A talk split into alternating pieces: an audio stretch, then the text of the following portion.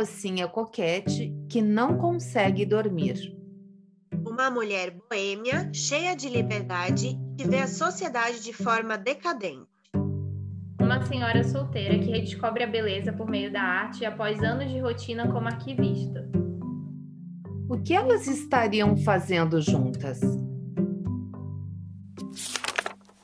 Vamos, Vamos conversar? conversar?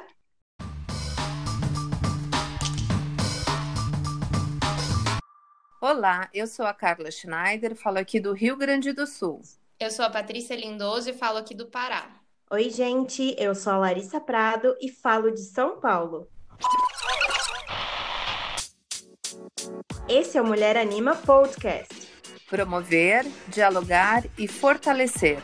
É hora de falar delas. Larissa Prado, paulista, é doutoranda em multimeios pelo Instituto de Artes da Unicamp e mestra em comunicação pela Universidade Federal de Juiz de Fora. Desde 2017, pesquisa animação brasileira sob o recorte das questões de gênero, principalmente no que tange à representação das mulheres. É uma das fundadoras do BR Animation, perfil de divulgação da animação no Brasil. Érica Savernini, mineira, é coordenadora e professora do curso de RTVI na UFJF e coordenadora do Cineclube Lumière e Companhia. Doutora e mestre em arte e cinema pela UFMG, é líder do grupo de pesquisa Estética e Pensamento Cinematográfico e pesquisadora do grupo Midiarte. Escreveu o livro Índices de um Cinema de Poesia, Pier Paolo Pasolini, Luiz Buñuel e Krzysztof Kieslowski e foi coeditora de Reflexões sobre a Montagem Cinematográfica. É isso mesmo. Se você está achando semelhanças entre a Larissa, descrita recém pela Patrícia, como uma das autoras do texto base para esse podcast, e a Larissa, que está junto aqui em todos os episódios do Mulher Anima, você está no caminho certo. É ela mesma. Oi, Larissa. Oi! e assim temos esse episódio especial, pois contamos com o privilégio da presença de uma das autoras do texto que nos inspirou para esta conversa. Eu confesso que estou me sentindo na sala de visitas da casa da Larissa. Ela vem aí trazendo um bule de chá para hidratar nossas ideias para esta conversa. No meu caso, que estou no inverno aqui do Rio Grande do Sul, o chá é bem quente. E para Patrícia, nessa região norte desse Brasilzão, o chá é bem gelado. E assim somos nós, cada uma no seu contexto. Por sinal, Larissa, já vou perguntando como está a temperatura do teu chá. E agora, assim, entrando nos assuntos que nos trazem aqui, quando e como surgiu é, esse teu texto, que foi escrito em conjunto com a Erika Sabernini, e que tem o título A Mulher no Cinema de Animação Brasileiro, Representação, Representatividade e Imagem da Mulher em Frivolità, Dossiê Rebordosa e Guida. Diz aí. Fala, o meu chá, vou te contar que ele tem que estar tá bem quente também, viu? O frio pegou a gente de jeito aqui no interior de São Paulo e só muito agasalho e chá quente para dar conta. E falando mais sobre esse texto que a gente vai analisar hoje, né? Ele foi escrito no final de 2018, a convite do Sávio Leite, é, porque ele estava organizando o livro Diversidade na Animação Brasileira. Ele queria um capítulo que falasse da questão da mulher. Então, ele me chamou, por já conhecer um pouco da minha pesquisa no mestrado. Eu conversei com a minha co-orientadora, né, a professora Érica Savenini, para ela poder entrar nessa comigo e a gente desenvolver esse artigo juntas. Mas antes da gente começar a falar desse texto, eu acho muito importante esclarecer dois conceitos que vão estar bastante presentes durante esse episódio do Mulher Anima. Seriam os conceitos de representatividade e representação. Só para a gente não ter nenhum tipo de confusão do que está sendo considerado é, a respeito dessas palavras, né? Então vamos lá.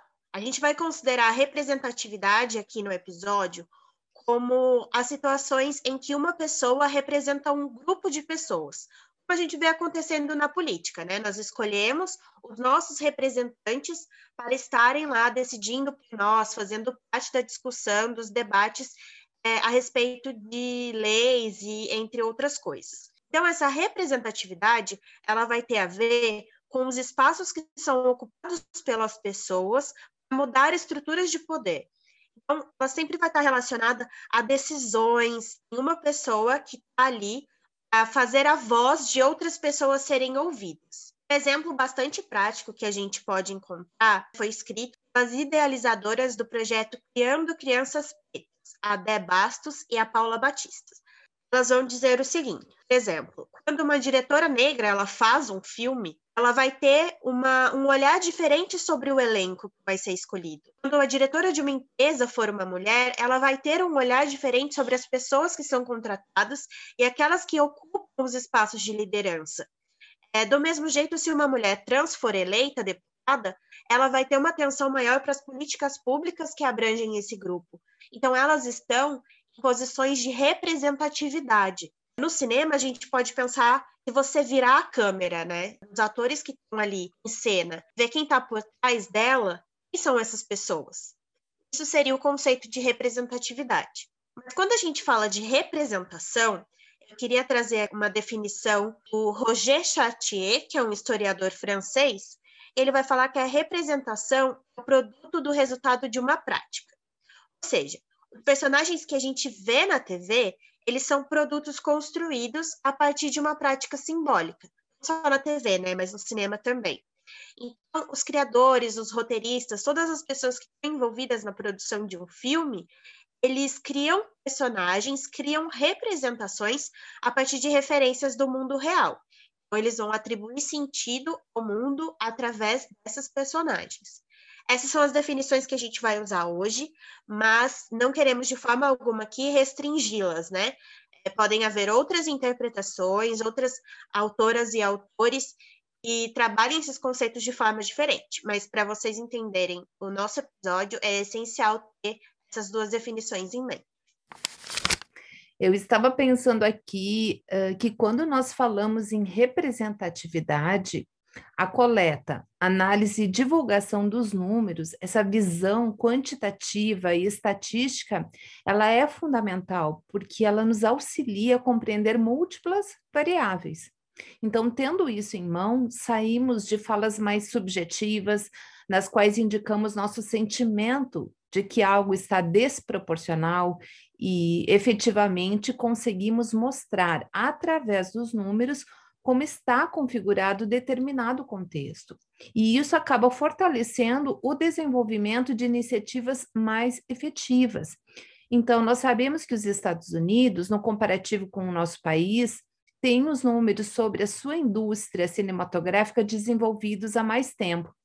É nesse cenário eh, que a organização americana Women in Animation, traduzindo né, para o nosso português Mulheres na Animação, apresentou um panorama indicando que em 2006 as mulheres ocupavam 16% das funções criativas. E em 2015 eram 20% das mulheres nesse espaço criativo. Mesmo considerando que os dados das escolas de artes e de animação indicavam que as mulheres estavam em mais de 60% do total. Assim, com os dados identificados e analisados, a Women in Animation lançou o movimento 50-50 para 2025 2025. Então, o desafio envolve o período de 10 anos, né, lançado em 2015 até 2025, trabalhando em ações que promovam, que possibilitem essa igualdade entre mulheres e homens nos cargos criativos das produções de cinema, audiovisuais animados, né? Agora, aqui cabe também um alerta de termos um cuidado para não cairmos na leitura rápida sobre os números, porque se essa leitura for superficial, a gente vai levar para um caminho como se o número estivesse buscando só a questão da igualdade, do aproximar dos números. E, na realidade, é sobre tudo que decorre a partir desses números mais igualitários, né? Como isso retorna para nós na construção de personagens e narrativas.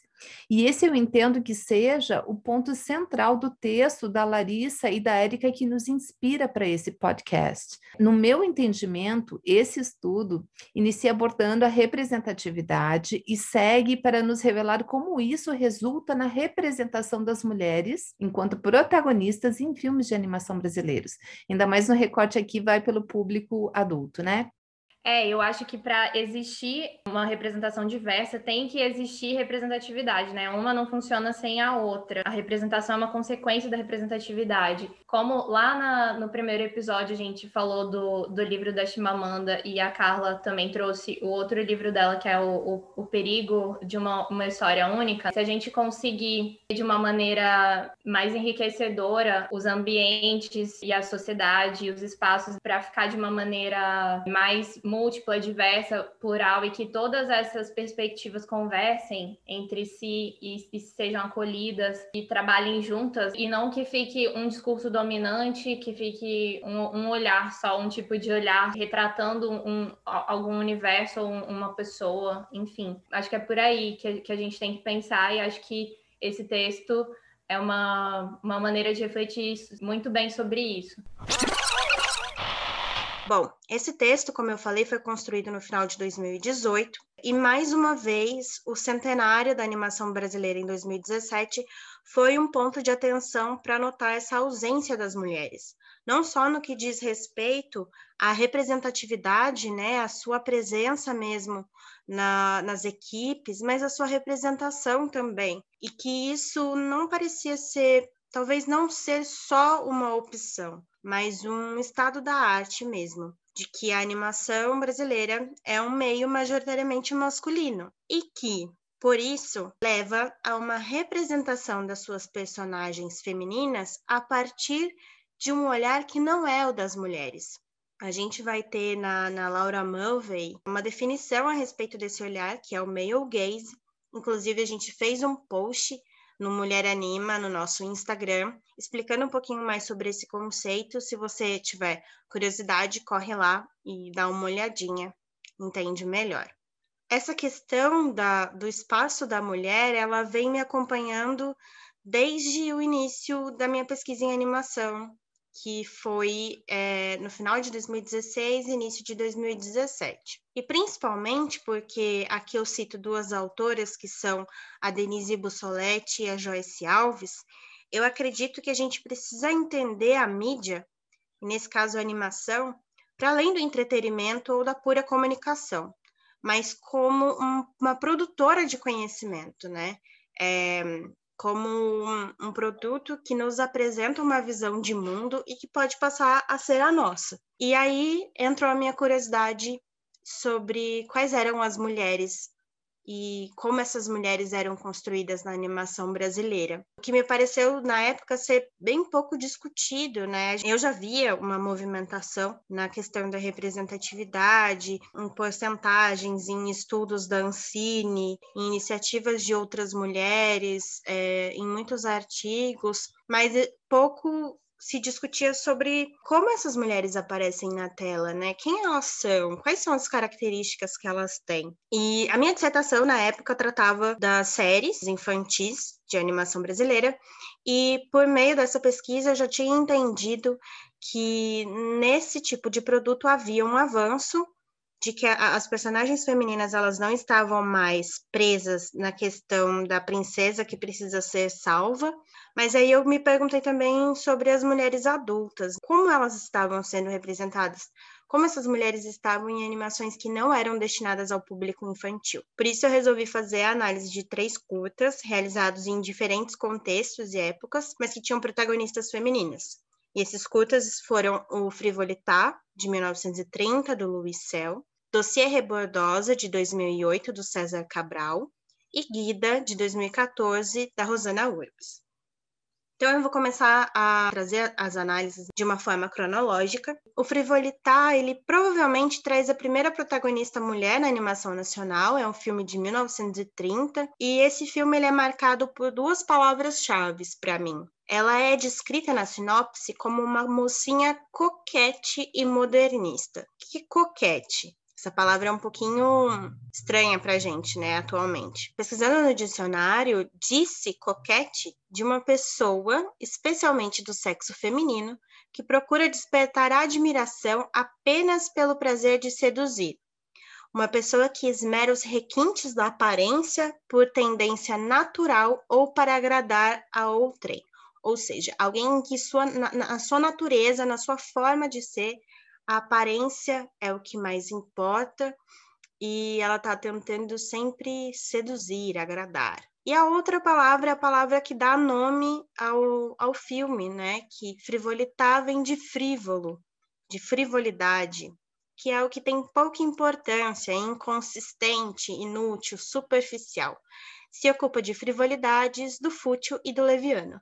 Só nessas duas palavras que descrevem essa personagem, a gente já tem um simbolismo muito grande de que papel ela desempenha, né? Mas ainda assim, a gente vê na Frivolitar, uma, uma personagem que não é nomeada, que tem cílios grandes, um corpo sinuoso, que tem movimentos muito suaves e que a sensualidade se faz muito presente. Apesar de o filme falar é, sobre uma noite mal dormida, né? Dela pegar móveis do quarto para tirar em gatos e, e, ficar brava por conta do barulho, ela faz tudo isso com muita graça, com muita sensualidade. É importante lembrar do contexto desse filme. Em 1930 a gente ainda estava na primeira onda do feminismo, onde as mulheres estavam lutando por direitos fundamentais, como o voto, direito à propriedade, e a representação na mídia era algo que não passava pela cabeça delas problematizar, né? É, isso vem muito depois. O segundo curta, o dossiê Rebordosa, vai falar, né, vai trazer uma personagem bastante famosa nos quadrinhos brasileiros, criada pelo cartunista Angeli. A Rebordosa, ela teve uma tirinha na Folha de São Paulo durante os anos 1984 a 1987. Em 87, ela foi morta pelo seu criador, né? O Angeli decidiu matar a Rebordosa. E o motivo da morte dela dentro do quadrinho é bastante simbólico também. Ela morre de tédio após se casar o motivo pelo qual o Angeli resolveu matar essa personagem, né, tirar ela do quadrinho, foi porque ela não causava mais o espanto ela causava identificação. Então, nisso a gente já tem algo bem controverso, né? A Rebordosa, ela, era, ela é né, uma personagem boêmia, polêmica, desbocada. Ela tem uma grande liberdade sexual, ela bebe muito, não tem nenhuma necessidade de aprovação. Essas características, pensando novamente em estereótipos, podem descrever um comportamento que é esperado dos homens. Mas, como ela é mulher e os tem, ela se torna de certa forma marginal. E aqui com marginal eu quero dizer a margem mesmo, né? Alguém diferente, alguém estranho, alguém que não cumpre uma norma, digamos assim. Quanto ao design da personagem, ela tem seios e bunda expostos quase sempre, decotes grandes, ela tá sempre nua, gera uma, uma grande diferença com o que a gente viu aí no, no primeiro curto analisado, que é o Frivolitar. Um questionamento que eu não tive na época, mas que lendo agora, relendo o meu artigo escrito com a professora Érica, eu pensei que talvez será que a, a, a rebordosa não seria uma percepção masculina caricata do que eram as mulheres nos anos 70 e 80? Porque nesse momento já, já existia um avanço do debate feminista no país. Essas mulheres elas já não, não aceitavam mais não ter a sua liberdade ou passavam a questionar os estigmas colocados sobre elas na sociedade. Será que isso, de uma, uma forma irônica, não foi interpretado como se as mulheres elas quisessem ser o que os homens são, conquistar o que eles têm? E isso incentivou a construção dessa personagem? Não sei, não tenho uma resposta, mas é, é algo que, que pode ficar aí na, na nossa cabeça. E um outro questionamento que também me surgiu agora relendo o artigo foi a questão da contradição entre a mulher usar o seu corpo como ela melhor achar que deve usar, mas quando isso é liberdade e quando isso é a reprodução de um estereótipo por meio da objetificação do corpo da mulher. Também são são outras questões que não tenho respostas, mas que eu pensei agora relendo o texto.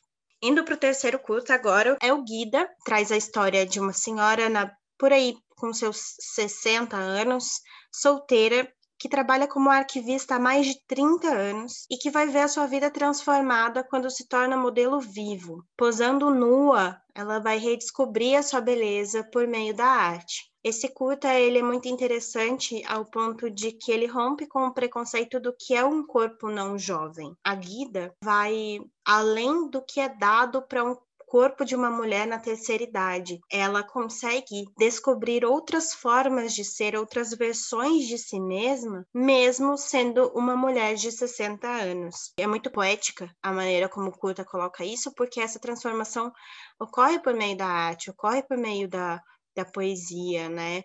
Dessa visão que traz um amor próprio, que traz um acolhimento. E outro ponto bastante interessante da Guida para mim é que ela mostra que delicadeza não é ausência de força, porque a, a força da mulher pode pode não, ela vai muito além da sua delicadeza ou da sua não delicadeza. Outro ponto é que no cinema no geral, né, não só na animação, existe uma carência de protagonistas nessa faixa etária. Aqui eu trago um dado de que em Hollywood a média de idade dos homens, dos atores homens, é de 42,8 e das mulheres 36,7, o que se agrava em determinados gêneros cinematográficos. Ou seja, as mulheres elas param de trabalhar muito antes dos homens, e uma das causas pode ser a da idade, né? E outro ponto ainda interessante na, na Guida é que a Rosana Urbis, né, a, a sua diretora, ela vai dizer que desistiu de colocar um par romântico para Guida nesse filme, porque o filme justamente era dela. Ao contrário da Frivolità, que é uma personagem novamente que não é nem nomeada, né, que tem aí um, um adjetivo que dá título ao seu filme e da Rebordosa, que precisou se casar com o Roberval, talvez aí para cumprir expectativas da sociedade, acaba morrendo de tédio. A Guida tem um filme que é só dela, né? Que é, é sobre o processo de descoberta dela e ela encontra o final feliz sem precisar de um, um homem. E sobre o design da personagem, a gente vai ver que a Rosana Urbs ela traz traços muito mais reais do corpo feminino, curvas que são mais diversas, né? Curvas que não apontam apenas uma sensualidade, mas que apontam o desenho do corpo feminino mesmo, como ele, ele aparece em suas diversas formas. E isso é muito bonito. Então, nesse trabalho, eu concluí que entre esses três tipos de representação, a gente pode classificar o frivolitar como uma representação normal, entendendo o normal aqui como vinda da norma, né, do, dessa caixinha do que é ser mulher, todas essas características que a gente comumente vê associadas ao feminino. O ser marginal, que aí a gente traria a rebordosa, né, que é o completo oposto da, da frivolitar, é uma mulher com características ditas masculinas, e um terceiro tipo de representação, que é o da Guida, que traz um equilíbrio, uma complexidade maior da personagem. Acredito que trabalha melhor. É um produto do seu tempo, né? De mulheres que estão se empoderando. Uma outra palavra bastante polêmica, mas que eu acredito que caiba nesse sentido. E o Guida é o único filme de autoria feminina, né? Isso não foi feito propositalmente aqui na análise, mas ele vai confirmar um dado do New York Film Academy de uma pesquisa que diz que quando existem mulheres nas funções criativas dos filmes, a representação feminina tende a ser mais diversa, né? Tende a ser mais mais próxima do real, mais problematizada, mais trabalhada. E por isso precisamos muito de mulheres na animação, cada vez mais mulheres, para que essas representações sejam diversas. Uma coisa que, que eu gostaria de ressaltar também é de que no final do, do texto, na minha conclusão, eu falo de uma verdadeira identificação com o feminino. E isso pode gerar algum problema de interpretação se a gente pensar numa visão essencialista do que é feminino. Mas aqui eu acredito que a gente também precisa questionar essa palavra, questionar o que essa palavra traz quando a gente a usa. Porque eu acredito que o conceito de feminino possa ser expandido, ele possa não ser um sinônimo de características estereotipadas da mulher, mas um sinônimo da diversidade que o feminino traz, que molda a nossa forma de ver o mundo, que molda as nossas lutas, que vai muito além do que se espera da mulher em sociedade. Agora que eu já falei muito aqui, já contei para vocês mais um pouquinho desse texto, queria saber qual foi, quais foram, né, as primeiras impressões de vocês duas. Agora eu tô do outro lado, né, como autora escutando. Então, francamente, eu vou dizer que no meu entendimento, né, não é porque eu estou aqui direcionando as palavras a uma das autoras, né, mas no meu entendimento, esse texto da Larissa e da Érica traz um estudo necessário e ainda pouco frequente, para não dizer raro, no, no contexto dos estudos da animação brasileira, sabe? Porque é um texto que foi publicado em 2018, como já foi dito aqui, um ano que eu continuo dizendo que é um marco inicial, na minha visão, né, para diversos debates que foram surgindo sobre as brasileiras na animação. E aí nós estamos em 2021, e eu entendo que já está mais do que na hora de compreendermos sobre representatividade e representação, onde como cada uma de nós está e precisa se fazer presente atuante. Então, este despertar, se ainda não ocorreu para você que aqui nos escuta, pode ocorrer também com a leitura deste texto. Eu acredito que uma das contribuições que estão aqui é justamente trazer esse assunto para a luz e, e é, a partir disso a gente poder ter um pouco mais de noção, pensar enfim, fazer o mundo acontecer a partir da, da ampliação da nossa consciência. Como a Lari e a Érica mesmo colocam no texto, essas modificações vêm acontecendo é, de análise, né, de discursos e em relação à mídia, representação e representatividade, vem ocorrendo a passos lentos e essas ondas às vezes são sufocadas, né, assim. Então, essas análises elas vêm é, ca cada vez refletindo um, um, momento né da sociedade desses questionamentos e, e, e vão ocasionando mudanças a, aos poucos né? E desde 2018 que a gente começa mais especificamente a perceber na animação essa movimentação das mulheres mas eu admiro muito essa iniciativa porque falar é, um, é uma coisa muito difícil para mulheres, assim, e, e, e essas que são consideradas minorias, né? conseguir falar, ter esse espaço de fala, de reflexão e de colocar essas pluralidades e diversidades dentro dessa conversa. Então, que bom que, que esse texto foi escrito e que a gente está podendo conversar sobre ele agora e levar também para outras pessoas. Mas a primeira impressão que eu tive foi essa, assim, de admiração, inspiração e, e coragem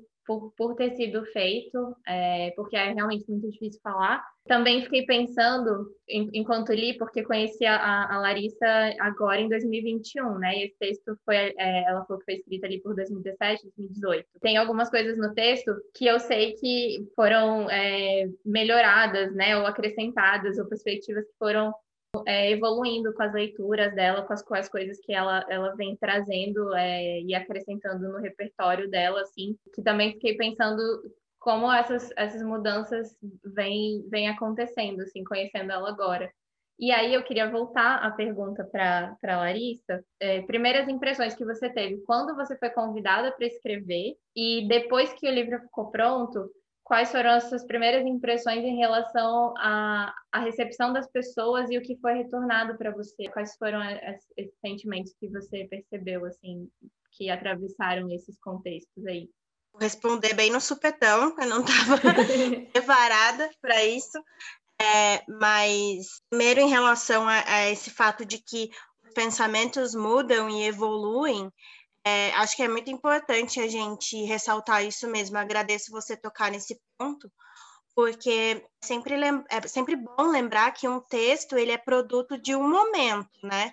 é produto de um contexto, é, de uma etapa na, na nossa vida, é, tanto pessoal quanto acadêmica. E muitas coisas, como você falou, mudaram, né? É, a, o próprio conceito do que é entender o que, que é o feminino, né? De que feminino a gente está falando, a gente está sempre associando esse feminino a um estereótipo, né? É, sendo que ele pode ser muito mais diverso do que geralmente a gente a gente aborda. Então, sim, e eu acho que isso é muito importante, porque preocupante seria se nós continuássemos com os mesmos pensamentos, né, com o passar do tempo. E tendo entrado no doutorado agora, tendo mais um contato maior mesmo com as teorias feministas, com outros textos, outras autoras, outros feminismos. É, muita coisa no, no pensamento avançou, mas muita coisa ainda permanece é, similar ao que estava em 2018. É, e por isso é bom a gente discutir esse texto agora, um tempinho depois. Sobre a questão do convite, quando eu recebi, eu fiquei bastante surpresa, porque hum, a gente sempre, como mulher, às vezes tem um, uma síndrome do impostor, né? De, meu Deus, mas por que eu? Eu não sou qualificada para isso. É, e, mas aí eu, eu entendi que o convite do sábio veio muito porque justamente o tema da representatividade e da representação ainda era muito pouco abordado. Ele soube, uma outra pessoa que também me ajudou muito no começo, que foi o Igor Bastos, eu estava envolvida nesse tipo de pesquisa e me convidou, né? Então, assim que ele percebeu que existia alguém que estava falando sobre o tema, ele, ele já fez esse convite. Então, Para mim foi uma, uma grata surpresa, me gerou muita ansiedade, eu acho que é importante falar isso também, essa questão da, da síndrome do impostor, como você disse, é difícil falar, é difícil você questionar o trabalho de alguém, porque de alguma forma isso é um questionamento, né? De como as pessoas criaram personagens, de como elas é, veem as mulheres e como elas colocam isso em, em produtos audiovisuais. Então, foi, foi uma mistura de ansiedade e gratidão. Mas depois que o texto ficou pronto, é, sobre a recepção, foi, foi surpreendente novamente, por ver, é, especialmente a reação das mulheres, assim. Eu lembro que no dia que a Rosana Urbs comentou sobre o meu texto no, no, grupo do Facebook, né, das mulheres na animação, eu fiquei tão feliz, tão feliz, eu saí pulando pela casa, assim. Eu achei demais tudo que ela falou, é, da sensibilidade do texto. E a minha mãe me perguntou assim: Nossa, que, que felicidade é essa? Foi em casamento. Eu falei: Não, muito melhor do que isso. Recebi uma crítica, né, super positiva de um texto que eu escrevi sobre, é, vinda da pessoa na qual eu fiz a análise do trabalho. Várias outras mulheres foram comentando ali sobre quão, quão rica era essa contribuição. Então, mesmo é, não, não sou arrogante ao ponto de dizer, nossa, foi um marco, mas eu acho que foi um passinho de formiga ali, né? Foi um avanço. Para mim foi muito, foi muito importante, até para me dar gás, para continuar pesquisando isso, né? Para, de novo, no doutorado, continuar batendo na tecla da representação, não só da representatividade. Então, é, foi, foi maravilhoso, assim, o processo. Que joia. Eu já comecei a abrir para conversa, né? Foi mal. É. Mas, não, é você falando isso, só, só vou tomar mais um tempinho aqui rapidinho. Mas você falando isso, eu achei muito. Eu, eu, eu acho que é muito importante, assim como existirem mais filmes feitos por pessoas diversas e trazendo representação, é, representações diferentes, é importante que os textos comecem a ser escritos também por, por outras pessoas, né? Hum. Para uhum essa conversa, essa movimentação começar a, a, a circular e, enfim, se dispersar por aí.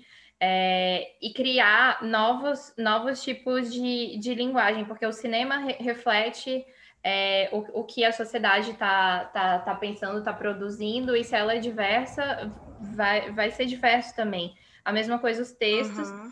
E assim, a gente trabalhando com linguagem, seja animação ou o, o, texto acadêmico ou não, enfim, é muito difícil porque tem uma linguagem e, um, e uma, um cenário dominante de alguma coisa, né? E aí a gente tem que ir se, se inserindo no, no meio disso. Isso já começa a reverberar é, em outras mulheres, em outras pessoas que começam a pensar sobre esse tema, escrever sobre esse tema e fazer filmes é, também, né? De, de perspectivas diferentes. Então, é, e transformando a linguagem, transformando os espaços que estão dominantes de uma outra maneira e a gente deixar eles mais diversos mesmo. Queria complementar com mais uma coisinha, me, me alongando, mas é que uma coisa interessante também, e não quero que isso seja uma crítica, mas que seja um ponto de observação mesmo, que o livro no qual o, o artigo faz parte, né, esse texto faz parte, se chama Diversidade na Animação Brasileira. E esse, o meu texto e o texto da Érica é o único que fala sobre a questão da mulher, assim. é, da representação e da representatividade. Os outros, a, a, grande maioria, são sobre processos, sobre as técnicas, né? Sobre filmes, numa, numa outra perspectiva que não a de gênero. Então, é, numa próxima edição, que num próximo texto que debata esse, esses assuntos de diversidade, a gente possa ter mais reflexão sobre a questão da mulher, né? Não só da mulher, mas a questão do, do gênero associada à raça, associada à classe, associada a outras categorias de análise que, que possam permitir essa diversidade.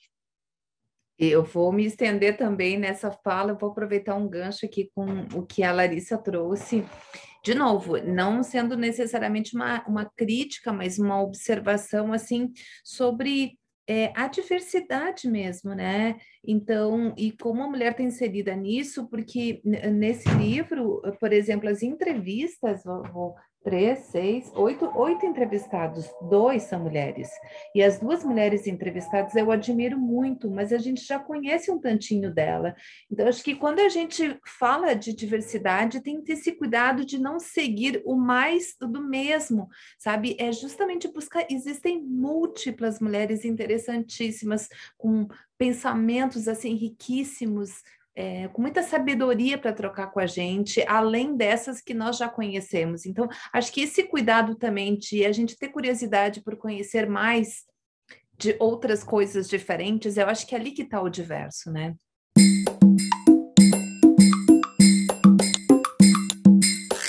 Bom, meninas, vamos lá, vamos falar sobre as perguntas que, que esse texto fizeram para vocês. Eu só queria começar, né, meio redundante, mas eu queria dizer que a pergunta que, que esse texto ainda me faz é a de que, como a Patrícia colocou, né, lá atrás, do que mudou, né, de lá para cá, de 2018 para 2021, no que os meus estudos avançaram, é, no que a minha percepção sobre a representação e representatividade da mulher na animação brasileira mudou e tudo isso ainda está fervilhando aqui na minha cabeça e acho que vai ser muito produtivo. Mas queria saber de vocês também. Digam aí. Vou, vou começar então trazendo a minha pergunta. Esse, esse texto foi trouxe uma contribuição bem relevante para mim no sentido de ampliar meu horizonte ou como a gente diz, ampliar um trechinho aí do meu mapa cognitivo, né? Até onde o meu pensamento dá conta de alcançar porque ele me fez pensar que mulheres queremos mostrar e ver nas nossas animações. Essa foi a pergunta. E ela é nova para mim, de certa forma. Olha que interessante, né? Eu digo, meu Deus, mas eu não tinha pensado sobre isso mesmo. e, porque eu foco, tenho focado mais recentemente as minhas pesquisas sobre as mulheres mais pelo recorte da representatividade né? Então, eu sempre estive mais de olho nesses grupos de entender como é que as mulheres estão inseridas, em que condições.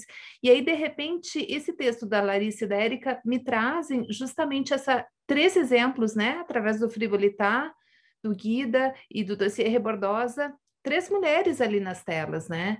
E aí, isso me fez saltar esse questionamento, né? Que mulheres, então, a gente quer mostrar? Porque me interessa também trazer esse diálogo para as realizadoras, né? Que estão aí atuando na parte criativa da concepção de personagens, das narrativas, né? Então, que importante que é nós mulheres assumirmos esse papel de quem quer criar essa mulher a ser mostrada, né? E não deixar isso tão delegado, porque na representatividade a gente vê que no quantitativo os homens ainda dominam mais essa parte criativa, né? Então são eles que estão mostrando as mulheres. E acho que está mais que na hora e necessário que a gente traga a nossa visão. E, e, na leitura aqui que a gente viu sobre o Guida, por exemplo, é uma profundidade que vem a protagonista, que é desenvolvida né, por uma mulher, a Rosana Urbis. Eu acho que a coisa vem num nível assim tão mais profundo de representação que é mais necessário. Então, essa pergunta também ela repercute num convite, né? Vamos lá. Que mulheres nós queremos então mostrar e ver nas nossas animações? Eu fiquei pensando assim sobre que outras mulheres e diversidades não estão sendo representadas, não, não estão tendo representação nem representatividade, e de que maneira é, a gente pode se articular para que todas as perspectivas sejam acolhidas, né? Toda essa diversidade exista em comunhão e em harmonia, porque está desequilibrado e está desarmônico e não é não é só uma percepção é, subjetiva. A gente está tentando aqui também trazer as estatísticas para não ter, não contestarem, né? Está tá provado aqui em, em números é, e eu fico pensando assim, sobre, sobre ser mulher também, né? Que é fazendo essa análise nesse corte, né? O, o, que é ser mulher e onde estão as mulheres e de que maneira estão é, agindo ou é, agindo, né? A, através dessas criações todas. Fico pensando que esses conceitos de gênero, essa, essas divisões que a gente tem é, de feminino e masculino, é, elas são trazidas de algum lugar, né? As, as coisas não, não são assim na, do, do, nada, né? Essa, essas visões mudam, né? De acordo com a época, com a sociedade, enfim. Então, a gente poder pensar que existem outras maneiras de viver e que elas também devem ser respeitadas e existirem e coexistirem é uma, uma reflexão extremamente necessária e, e que eu amo que esteja sendo feita. Nossa, muito interessante isso de pensar. De novo, né? Vocês duas sempre colocam isso e é uma coisa que, faz pensar muito, assim, da ausência, né? De, como você disse, quais são as mulheres que não estão na tela, né? Em que não está sendo representada, que mulher não está sendo nem considerada uma construção simbólica de um personagem. E isso é muito potente, né? Isso é, isso é muito importante de ser refletido, de ser problematizado e de ser investigado. É, um ponto que eu queria retomar a partir aí das considerações da Larissa essa parte realmente da representatividade, a partir do momento que nós tivemos contato com vários materiais produzidos ao longo da celebração do centenário da animação brasileira. E aí ficou caracterizada eh, a ausência das mulheres, né? É claro que um pouco desse levantamento a gente foi fazendo, quantificando e entendendo que as mulheres realmente apareciam numa expressividade numérica bem abaixo se relacionado com os homens. Então, a nossa representatividade ficou assim bastante evidente enquanto deficitária ainda mesmo, né? Mas esse texto aqui da Larissa, o que ele me ajudou muito foi abrir esse horizonte para é, olhar com mais dedicação para essa, essas mulheres que estão nas telas, né? Nas nossas telas, dos nossos filmes. E daí o nosso comprometimento de não só como espectadoras, né, entender o que está posto aí nessas protagonistas, mas também como realizadoras, né? Porque já entendemos que um filme, uma narrativa posta, né, na linguagem audiovisual, cinematográfica, é uma visão de mundo, é uma linha de pensamento. E por mais que os três filmes aqui estudados é, pela Larissa e pela Érica, né, o Frivolital, da Sierra Bordosa e o Guida, né, sejam para o público adulto, a gente sabe sim que muitas produções são buscadas pelo público infantil. E que seja não só no cinema, que seja nas séries que estão tão evidentes enquanto produções brasileiras também, né? Que mulheres são essas que nós colocamos como protagonistas, né?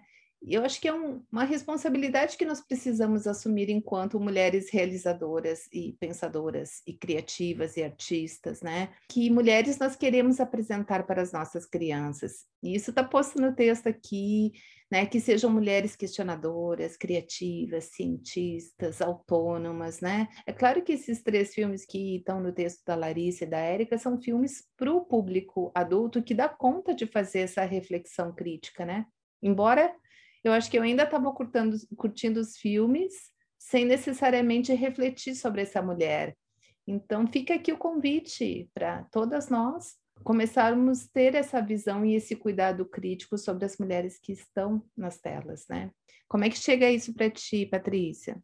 É, a Larissa também coloca no texto que essas, essa representatividade, essa representação vem sendo modificada a, a, lentamente, né, através dos anos, dentro desse centenário da animação brasileira também, né, que a gente já tem vendo esses processos de amadurecimento e transformação de percepção e linguagem, tanto nas pesquisas, nos textos, nas produções é, é, cinematográficas e, e dentro da, da, animação.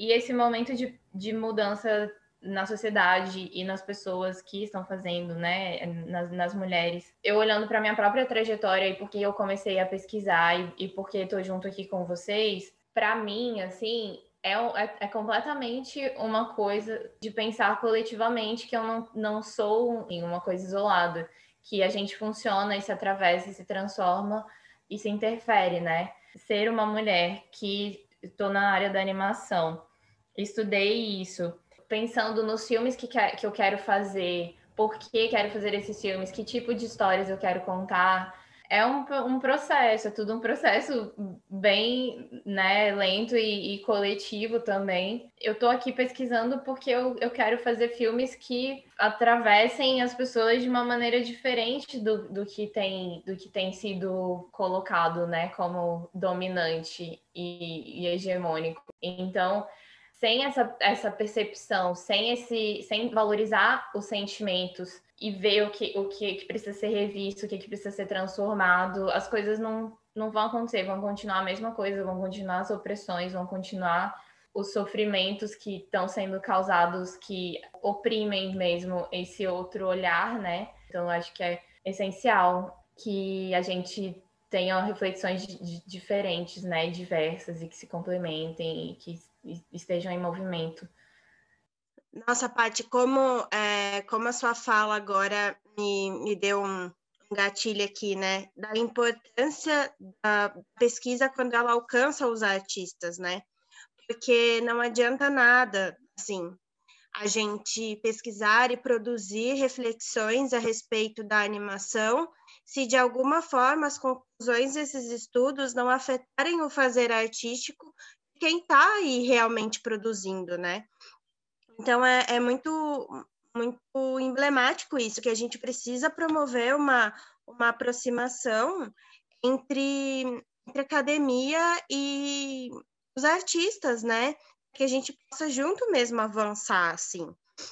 E já queria também falar o avanço dos debates feministas, democratização desse debate, né? Ele está mais acessível das pessoas e não, não só mais tanto do, dentro do âmbito acadêmico, né? A gente está vendo se discutir muito sobre isso em programas de televisão, em rede nacional e, e nas redes sociais, que quanto mais as mulheres elas conhecem essa possibilidade de uma representação diversa, mais elas não vão aceitar serem é, essencializadas e reduzidas, né? Acho que é isso mesmo, a gente tem que debater, a gente tem que pedir por muda mudança, né? Isso vem também do, de um conceito que eu falei um pouquinho ali na explicação, mas queria voltar ao male gaze, né?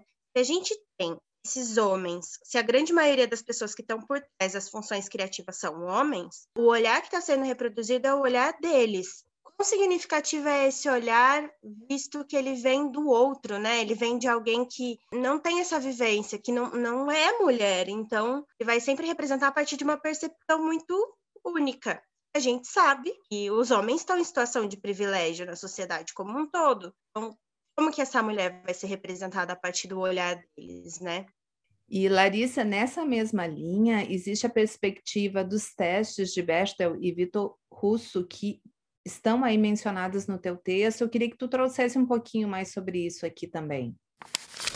Esses testes, eles, é, principalmente o teste de Bechdel, se popularizou muito nos últimos anos. Aí a gente pode ver que existem vários artigos, vários trabalhos que usam esses testes como um indicativo mínimo de diversidade nos filmes, né?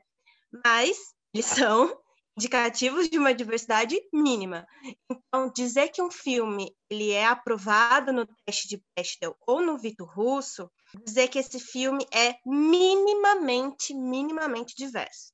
Mas explicando o que são esses testes, né? O teste de Bechdel, ele foi criado a partir de um, um quadrinho da Alison Bechdel, é, que ela fez uma tirinha é, ironizando os filmes e a, representação que eles, eles apresentavam, né? Então, o que consiste esse teste? Você vai fazer três perguntas para o filme no qual você está analisando. Ele tem duas ou mais personagens com nomes. Elas conversam entre si. O assunto da conversa delas é, é relacionado a romances, é relacionado a temas que são geralmente associados ao universo feminino, como cuidado, a casa, é, ou elas conversam sobre algo mais. Só que, né, de novo, dizer que duas personagens de um filme são nomeadas é muito pouco. Dizer que elas conversam entre si é muito pouco. Esperar que elas tenham assuntos que não sejam sobre homens, casa ou cuidado também é muito pouco. Então, é, é importante que esses testes sejam feitos, sim, mas a gente também não, não pode considerar que os filmes que passam neles são filmes. Ah, esse filme aqui é um exemplo de filme com uma representação é, diferenciada da mulher. Não é bem por aí. É, e o Vitor Russo, ele uma, uma versão, digamos assim, personagens LGBTs, né? Então, eles também vão, ele também vai analisar essa representatividade mínima mas voltado especificamente para esse público. E a gente pode consultar aí na internet, tem várias listas de quais são os filmes aprovados, mas eu insisto muito que a gente precisa problematizar além dos testes. Com certeza, também acredito. E o primeiro ponto que eu vejo nisso é a gente colocar, eu acho, esse assunto das mulheres na animação no nosso radar que eu acho que foi a iniciativa principal de nós três aqui, e o quanto é, é, rica mesmo essa experiência de poder escolher textos, estudar e ter esse espaço de conversa, porque tem Justamente aqui no texto também da Érica e da Larissa, tem uma parte que fala, né? Nós somos seres sociais. Então, a gente se entende, né, enquanto ser humano e enquanto sociedade, a partir das nossas trocas, das nossas convivências. E hoje em dia, muito disso tem passado pelas redes sociais, né? Inclusive nesse mundo de pandemia Covid-19, muito, muito tem ido pelo digital, pelo online. Então, aqui cabe o nosso convite, assim, una-se a nós, né, nesse momento de reflexão, sabe? Não é só a partir das nossas falas aqui, mas, assim, o que está posto nas nossas palavras, nessas conversas, que possa repercutir em um momento de reflexão, de amplitude, de consciência, de maturidade, como a Patrícia recém falou, né? Enquanto realizadora, ela já consegue se encontrar num outro momento em que ela pensa assim, então, por que caminhos eu quero colocar, ter essas mulheres nas minhas criações, não é, Patrícia? É, eu, eu ficava pensando muito assim, é, mas eu vou falar do, vou compartilhar o, o, meu, o meu processo, assim. É, eu, eu entrei na faculdade com 17, e assim, eu, olhando para trás, eu, eu, eu fico pensando, ah, como eu aproveitei mal o meu tempo na faculdade, devia ter experimentado mais, devia ter, sei lá, produzido, né, mais coisas, enfim. Só que, tá, isso foi um, um processo, foi um momento, assim. E eu tava descobri eu descobri o que era animação na faculdade, assim, eu não, não fazia ideia de como era feito. Eu saí do interior do Pará para estudar animação lá no sul do Rio Grande do Sul e eu não, fazia, não sabia, então foi um momento de, assim, encontrar essas coisas, né? E eu não, não, não, não sabia muito bem o, o caminho, assim. Eu não sabia que, que histórias eu queria contar. Eu, eu acho que nunca fiz um, um filme meu mesmo, porque eu sempre parava e pensar assim, ah, por que, que, eu vou, vou, por que, que eu vou contar isso, assim, sabe? Eu, eu queria fazer as coisas com sentido, né? E aí eu acabei nunca fazendo até hoje. E aí, quando me deu vontade de fazer, eu senti vontade de perguntar para outras mulheres. É, e tendo assistido, né, nesse meio tempo, tendo é, ido em festivais, conhecido pessoas da área, e eu acho que nesse sentido eu aproveitei bem com a ajuda da Carla. É que é muito importante essa rede de contatos e essa troca, isso, é muito valioso, assim, eu acho que nesse sentido, eu, eu, eu tive muita sorte, assim, muito privilégio de, de, de, de, estar em contato com mulheres e artistas maravilhosas, assim, que me inspiram muito e que e professoras também. E que e que me inspiram muito nessa movimentação de continuar, de entender de ter um sentido e de fazer acontecer as coisas que realmente passam pelo meu coração, assim. Então, por isso eu fui pesquisar, por isso eu quero fazer filmes diferentes. E aí eu, eu sempre fico pensando assim, caraca, será que mulheres que estão entrando agora no mercado, o que será que elas estão pensando? O que será que elas estão refletindo? Que histórias elas querem contar? E aí eu, eu fico querendo muito que incentivar essas, essas conversas, essas reflexões e essa troca de saberes e conhecimentos e percepções, porque não adianta também só fazer e fazer as coisas e fazer ou da, da, seguindo um padrão da mesma, da mesma maneira que tem sido feito. Então, assim, a gente refletir, poder refletir também sobre o que a gente cria, eu acho que é muito importante. E, e esse momento que acontece no, no contexto universitário, assim, que tem, que tem uma revolução, né, acontecendo na academia e de de, dos, dos últimos dez anos para cá de terem ter mais inclusão de diversidade e de diferentes raças e classes é, no mesmo ambiente, produzindo conhecimento, ensino, extensão é, e pesquisa, é muito bom para ficar rico e diverso e esse ecossistema da, do, do cinema e, e, e, desses espaços de discussão, enfim. Eu acho que não basta só a gente também não concordar com uma coisa, eu acho que a gente tem que procurar maneiras de incentivar e continuar pulsante as coisas que a gente valoriza, né? Os sentimentos, as, as mulheres, as, as coisas que não estão sendo faladas, trazer esses assuntos para esse meio. E acho, acho que é isso que eu queria falar. Tá ótimo, tá linda. Deixa eu te dizer, é, é, é, muito interessante a gente se revisitar, né? Nessas duas palavras, Patrícia, eu estava repensando no nosso tempo de convivência, né? No ambiente acadêmico, que foi lá de 2010 a 2014. O como é importante a gente estar aberto, sabe? Eu acho que também, de novo, fica mais um convite aqui para quem nos acompanha de ter essa a mente aberta, sabe, para que a gente possa realmente ampliar e amadurecer. Então, provavelmente, né, por mais que seja importante, eu fico muito contente realmente de trabalhar num contexto universitário que é igualitário, a quantidade de professores e professoras é, é basicamente o mesmo número. Então, ter essas mulheres atuantes em sala de aula, né, no ensino, na extensão e nas pesquisas, sim, a gente percebe agora com um pouquinho mais de consciência o quanto isso tem um poder de influência, de inspiração. Mas eu, nesses anos atrás, eu acho que eu estava numa condição que eu mais fazia, né, do que ter consciência de, do quanto é importante é, aquele nosso espaço é, e tudo que a gente consegue construir nesse coletivo. Então, nada a gente faz sozinho, né? Então, essas nossas trocas aqui, o quanto eu já consegui ampliar minha consciência, os meus conhecimentos, por estar nessa jornada aqui com a Larissa e com a Patrícia, de a gente se propor o desafio de arranjar tempo, né, gente, para estudar os textos, o que, que a gente quer falar e conversar a partir desses textos. Então, entendam que para nós ter cada um desses episódios prontos é uma alegria, né, Gurias? É um contentamento que vem por tudo que a gente consegue ampliar a partir de nós enquanto ser humano, mas o que essa intenção mesmo de chegar para outras pessoas, de trabalhar esses assuntos no coletivo. Queria complementar é, diante de tudo isso que vocês falaram. É muito doido, né? Como a gente tá discutindo uma coisa que é acadêmica, mas ao mesmo tempo é tanto sobre a, a nossa experiência de vida mesmo, sobre as nossas vivências. E toda vez que eu ouço vocês falarem, eu tenho vontade de abraçar vocês, gente. Isso, é, isso é muito forte. É, que eu fico muito, muito feliz. Eu queria dizer assim que a gente precisa pensar sobre tudo isso, que todas as nossas relações são todas as nossas ações são políticas, né?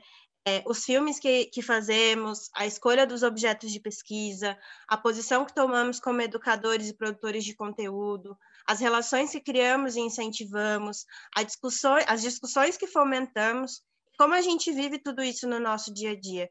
A gente precisa passar a entender política como a mudança de estrutura de poder, né? Como Mulher Anima, ele é uma iniciativa política. A gente precisa entender que essas ações, elas não são ações sem um, um, uma finalidade específica, né? Elas estão tentando aí promover uma mudança de paradigmas e de, de visão sobre o mundo mesmo.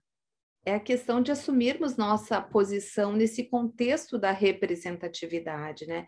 Então vejam que Larissa, Patrícia e Carla, nós aqui, nós, nós somos também uma representatividade das mulheres no contexto universitário, né? Todas estamos vinculadas ou formadas, né? Mas um vínculo muito grande, inclusive, com a área da pesquisa. Então, falamos muito das universitárias e das produções a partir das universitárias, inclusive tem sido um nicho importante das nossas pesquisas, o quanto as mulheres vêm encontrando esse espaço, não só de aprendizado, mas um espaço que dá um acolhimento, que dá uma infraestrutura, que dá condições para que é, seus filmes, suas produções audiovisuais ocorram, né? E que as mulheres estejam ali é, enquanto protagonistas que realizam, mas também colocando, né, entre seus personagens as mulheres atuando aí de uma forma num protagonismo que nós queremos, enfim, ver nas telas. Acho que a fala da Patrícia foi, foi muito impactante no sentido dos depoimentos que ela trouxe, né, dos, dos seus entendimentos com, os, com o passar dos anos, a sua vivência universitária. Então, acho que, que é muito nesse sentido que nós precisamos né, do coletivo, das trocas, dos relacionamentos que se estabelecem ali, nós vamos fortalecendo todos esses assuntos nos pertencem e o que, que a gente quer construir a partir disso tudo que está nos atravessando. E o meu último complemento, juro que é a minha última fala, é, pensando no que a, a Carla falou, né, de que esse texto que a gente está discutindo hoje, nesse terceiro episódio do Mulher Anima Podcast, é um texto que foi escrito a partir da articulação tanto de instituições, né, do professor Sávio, é, vindo esse convite, também do Igor Bastos, então, de instituições e pessoas diferentes dentro do âmbito universitário, né? E foi um texto escrito a partir da colaboração de uma aluna e de uma professora. Quantas coisas ricas a gente pode tirar dessas parcerias, como já, já ouvimos bastante aqui a Carla e a Paty falarem. E já que eu falei da minha experiência aí como universitária, né, não posso esquecer, eu vim do jornalismo. A minha graduação toda foi cercada de temas a respeito da comunicação e da influência que essa comunicação tem. Então, novamente, como eu coloquei um pouquinho no resumo do texto, reitero a ideia de que a gente precisa enxergar a animação não só como um meio de entretenimento, mas como um, um objeto que tem uma ideologia, como qualquer outro, que tem em si relações de poder é, intrínsecas, né?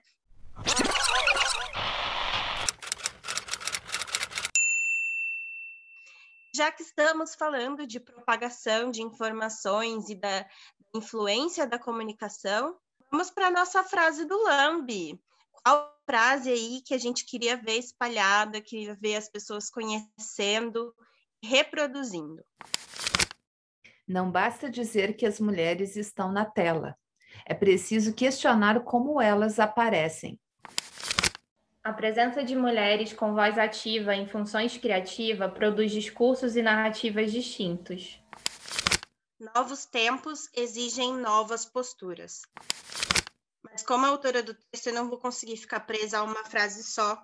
Por isso, eu queria colocar um trecho, é o trecho de encerramento do artigo de suma importância que os meios de comunicação rompam com os padrões e quebrem estereótipos, não apenas por meio das personagens que compõem suas narrativas.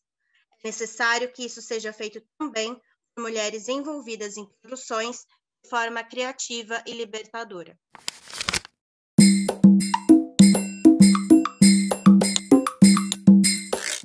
Para encerrar esse episódio, eu gostaria primeiramente de agradecer muito o espaço, ter um texto discutido aqui por vocês. É um grande privilégio poder falar sobre ele, atualizar as questões que ele traz. E queria falar para você que está ouvindo a gente as informações sobre os três curtas nos quais é, nós abordamos nesse episódio estão lá no nosso Instagram, no mulheranima, com também o link para a versão artigo, a versão resumida que foi apresentada na Socine em 2018. É, e também tem o livro do Sávio, onde vocês podem encontrar o texto completo, que é o Diversidade na Animação Brasileira. Todos esses links vão estar, belezinha, lá no nosso Instagram, então não esquece de, assim que acabar de ouvir o nosso episódio aqui, lá, dar um confere, seguir a gente, curtir, comentar, compartilhar. A gente tem também um canal no YouTube onde você pode ouvir os podcasts, pode deixar os seus comentários também. E o Mulher Anima é um espaço de compartilhamento. Então, tudo que você tiver para trazer para a gente de ideias, de sugestões, estamos sempre abertos a ouvir. Muito obrigada, Patrícia, muito obrigada, Carla, e muito obrigada a você escutando o Mulher Anima Podcast. Esse é o Mulher Anima Podcast. Promover, dialogar e fortalecer. É hora de falar delas.